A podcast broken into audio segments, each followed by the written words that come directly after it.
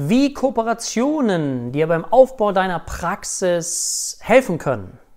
Darüber möchte ich heute mit dir sprechen. Das Video ist dann oder die Folge für dich ist heute dann interessant, wenn du möglicherweise jetzt schon abgeschlossen hast, wenn du im Aufbau deiner eigenen Praxis bist oder wenn du sagst, oh, mich interessiert dieses Berufsbild, ich schnupper da mal so ein bisschen rein, was mich nach der Ausbildung in der Berufsausübung dann erwarten könnte.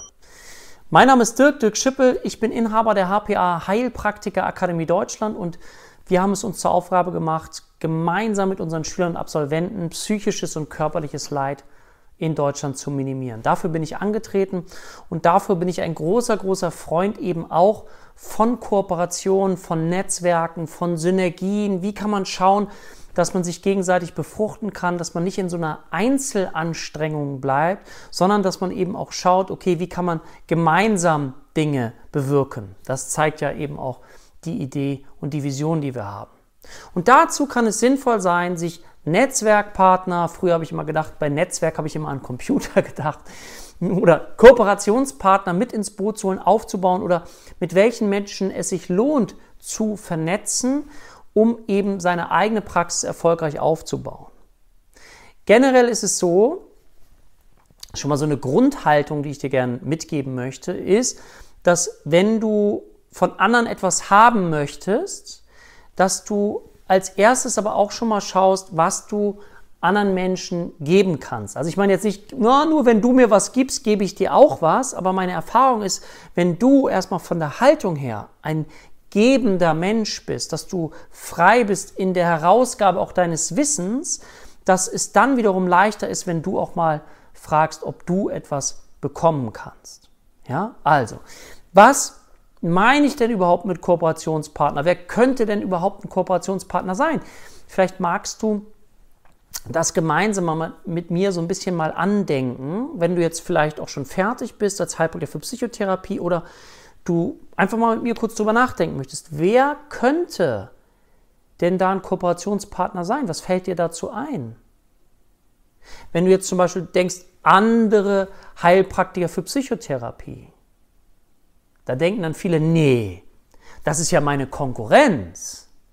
Und da möchte ich diesen Blick so ein bisschen weiten. Ich kann dir sagen, es gibt so viele Menschen, die Unterstützung brauchen, die psychotherapeutische Hilfe brauchen. Du siehst es an den Wartezeiten, dass ich dich einladen möchte, das nicht so sehr als Konkurrenz zu sehen, sondern eher zu schauen, wie das bereichernd sein kann. Ich glaube, dass es wichtig ist, sich heutzutage immer mehr und mehr zu positionieren, also nicht alles zu machen, sondern spitzer zu werden und dich auf eine Sache zu spezialisieren und darin richtig gut zu werden. Und das bedeutet, dass es sich alleine schon lohnen kann, ein Netzwerk aus unterschiedlichen Menschen zu haben, auch aus Heilpraktikern für Psychotherapie, wo du vielleicht auch jemanden mal hinschicken kannst. Und die dir dann auch einen Patienten schicken können, wo sie wissen, ah, das, das ist der Experte. Ja, das ist der Experte.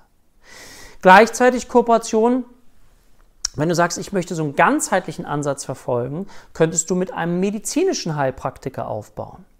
Wenn du weitere Themen mit berücksichtigen möchtest, dass du sagst, okay, einerseits möchte ich dieses psychotherapeutische Thema aufbauen, aber ich habe noch die Idee, dass vielleicht jemand von Akupunktur profitieren kann oder heutzutage ganz stark von dem Thema Ernährung.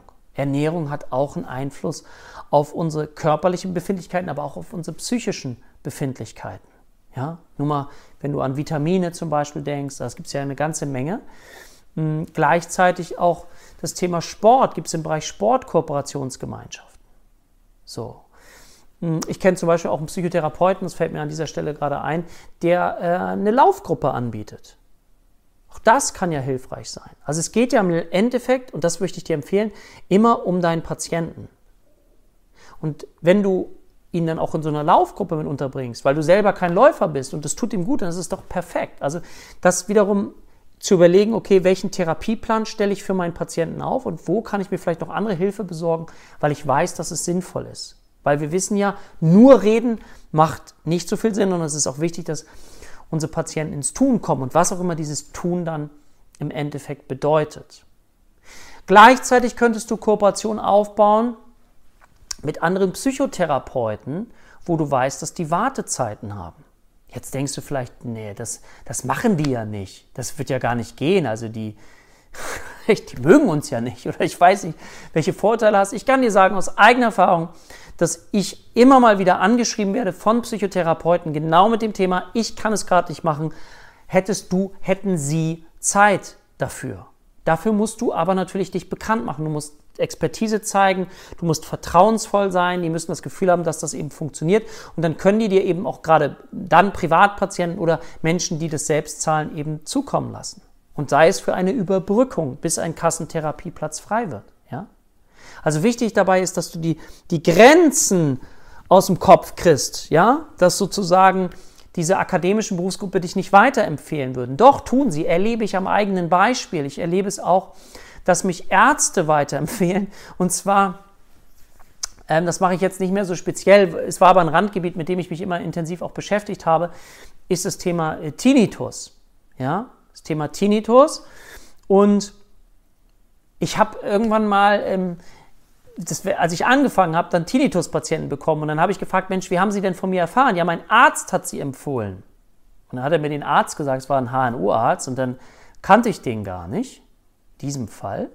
Da habe ich gedacht, wie ist der denn auf mich gekommen? Und dann habe ich das gegoogelt, habe ich irgendwie Tinnitus, Psychotherapie, Lübeck, da bin ich dann gegoogelt und dann stand ich auf Platz 1. Das war mir gar nicht so klar. Also das zeigt aber auch, aha, wie wichtig ist zum Beispiel eine gute Homepage aufzubauen, damit sich auch einerseits Netzwerkpartner, Kooperationen ergeben können und die Ärzte dann weiter selber gucken. Ja, die sind immer so ein bisschen begrenzt in ihren Empfehlungen, muss man auch mal ein bisschen vorsichtig sein. Die dürfen das, glaube ich, nicht so exakt. Aber in diesem Fall war das so. Und dann, wenn das so passiert, kannst du ja auch in Kontakt mit so einem Arzt mal gehen oder mit so einem Neurologen. Ich habe äh, auch äh, Neurologen gehabt, der ähm, beispielsweise hm, sogar Mitarbeiter, aber auch andere Menschen in meine Burnout-Kurse empfohlen hat. Ich habe so einen Krankenkassen-zertifizierten Burnout-Kurs, ähm, einmal als Präsenzkurs, aber auch als Online-Kurs. Und äh, auch da gab es Empfehlungen. Ja? Soziale Einrichtungen, die dich empfehlen können. Oder wo machen Kooperationen noch Sinn? Ganz, ganz großes Thema, ganz große Domäne, die noch viele gar nicht so richtig auf dem Schirm haben, ist Firmen in Form des betrieblichen Gesundheitsmanagements.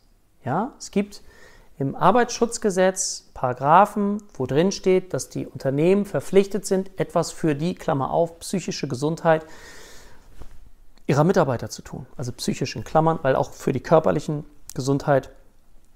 Und wenn du auch da mit Firmen arbeiten möchtest, es gibt da äh, Gesundheitstage, man kann auch mit Krankenkassen zusammenarbeiten. Dafür ist es wichtig, sich vorher Gedanken zu machen, was könnte eine Firma auch brauchen. Ja? Also das zum Beispiel ist etwas, wenn dich das Thema insgesamt interessiert und du schon an dem Punkt bist, lade ich dich ganz herzlich ein, mal auch in die Beschreibung zu gucken oder auf die Internetseite www.deine-erfolgreiche-praxis.de zu gehen. Dort bieten wir eben gerade euch an, euch zu begleiten, einjährige Existenzgründungsausbildung, wo ich eben zeige, wie man auch solche Netzwerkpartner dann aufbaut. Weil da kannst du einfach hingehen und sagen, ja, ich möchte das gerne machen, sondern du musst dich in die Lage deines Gegenübers versetzen. Was könnten die brauchen? Wo haben die vielleicht eine Schwachstelle? Wovon könnten die profitieren? Und natürlich profitieren Firmen davon, wenn es so ist, dass die Krankheitsquote im Unternehmen sinkt. Und dann kann man mal Analysen auch fahren. Wie sieht es denn aus? Warum fallen Mitarbeiter aus und was können wir hier für ein Angebot vielleicht auch machen? Ja? Entscheidend für sowas, wenn du zum Beispiel jetzt in Firmen reingehst, ist, dass du, wie gesagt, solche Gespräche gut vorbereitest. Dir einen Leitfaden erstellst und auch, so habe ich es bisher immer gemacht, so eine Art Analysebogen. Ich gehe erstmal hin und stelle ganz viele Fragen. Ja, ich stelle ganz viele Fragen. Also nicht jetzt dein Angebot raushauen. Das macht nicht. Hau nicht dein Angebot raus, bevor du nicht weißt, wie es läuft. Das ist wie die Anamnese und Diagnostik, dass du erstmal selber rausfinden musst, was ist denn das Thema und bin ich überhaupt der Richtige und kann ich hier an dieser Stelle überhaupt helfen?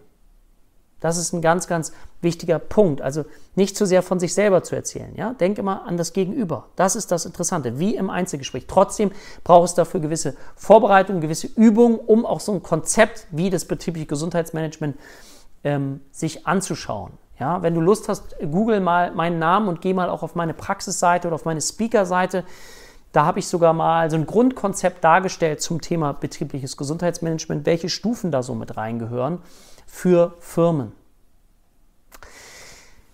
Okay, das ist das. Eine, also Kooperation, Netzwerkpartner. Wichtig ist, dass du weißt, dass Vertrauen der entscheidende Faktor ist, warum Menschen eine Kooperation mit dir aufbauen.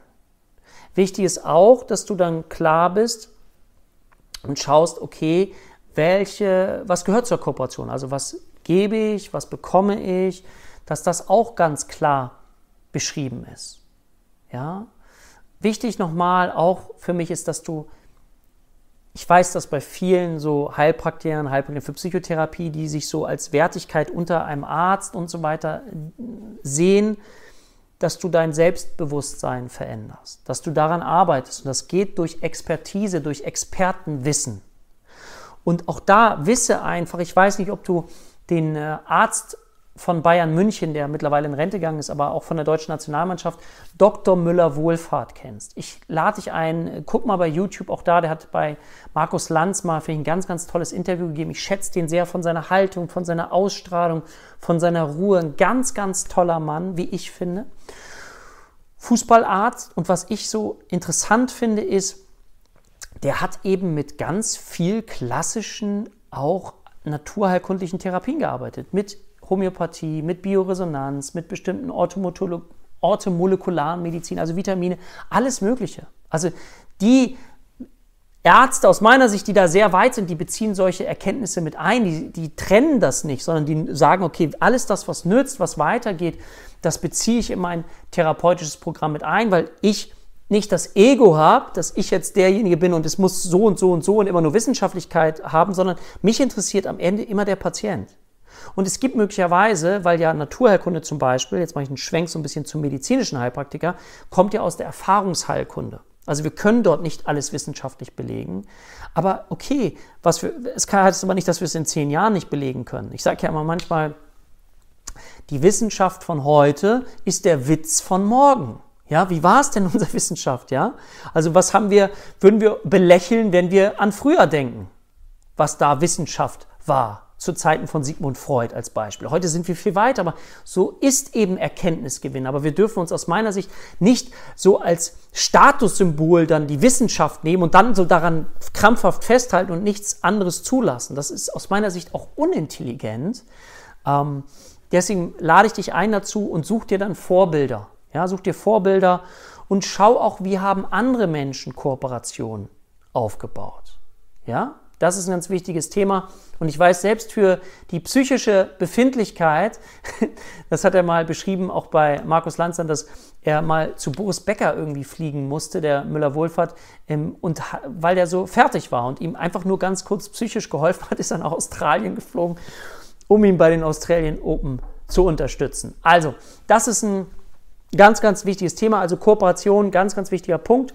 Hm, ich guck mal, was ich mir hier noch so aufgeschrieben habe. Generell könntest du dir folgende Fragen stellen. Also bei wem passt deine Dienstleistung als Ergänzung sehr, sehr gut? Ähm, womit kannst du oder wenn du etwas hast, die Dienstleistung deines Gegenübers sogar noch verbessern, das Angebot verbessern? Wo kann es noch aufgewertet werden? Wo wird es möglicherweise noch ganzheitlicher? Und ich lade dich ein dazu, so eine Kooperation eben wie so eine Art Freundschaft auch zu sehen, die man pflegen darf ja, und nicht einfach nur, wir haben jetzt eine Kooperation und dann schaut mal, sondern die besten Kooperationen sind die, wo du mit den Menschen auch relativ viel dann im Kontakt bist. Ja, sonst ähm, auch mal zum Geburtstag gratulieren. Ähm, das würde ich dir empfehlen. Ja, also sorg immer dafür, dass du schaust, wo entstehen Win-Win-Situationen. Okay? Gut. Damit möchte ich dir für heute den kurzen Impuls geben. Mach dir mal eine Liste, wer könnte zu dir passen, wo könntest du das aufbauen. Es gibt auch ganz, ganz viele andere Ideen, die ich für Kooperationsmöglichkeiten habe, ganz spannende Ideen. Schau einfach mal auch in der Ausbildung vorbei. Unten drunter findest du auch noch eine Beschreibung, wenn du dich für das Thema Existenzgründung interessierst. Und dann guck dir das Webinar dazu an. Da kriegst du dann auch noch mal eine ganze Reihe an Beispielen. Das geht dann länger und ist nicht so kurz angelegt wie vielleicht hier ein kurzer Impuls auf dieser Seite. Also vielen Dank fürs Zuhören. Ich freue mich auf die nächste Folge mit dir und sage für heute Tschüss und bis bald, dein Dirk.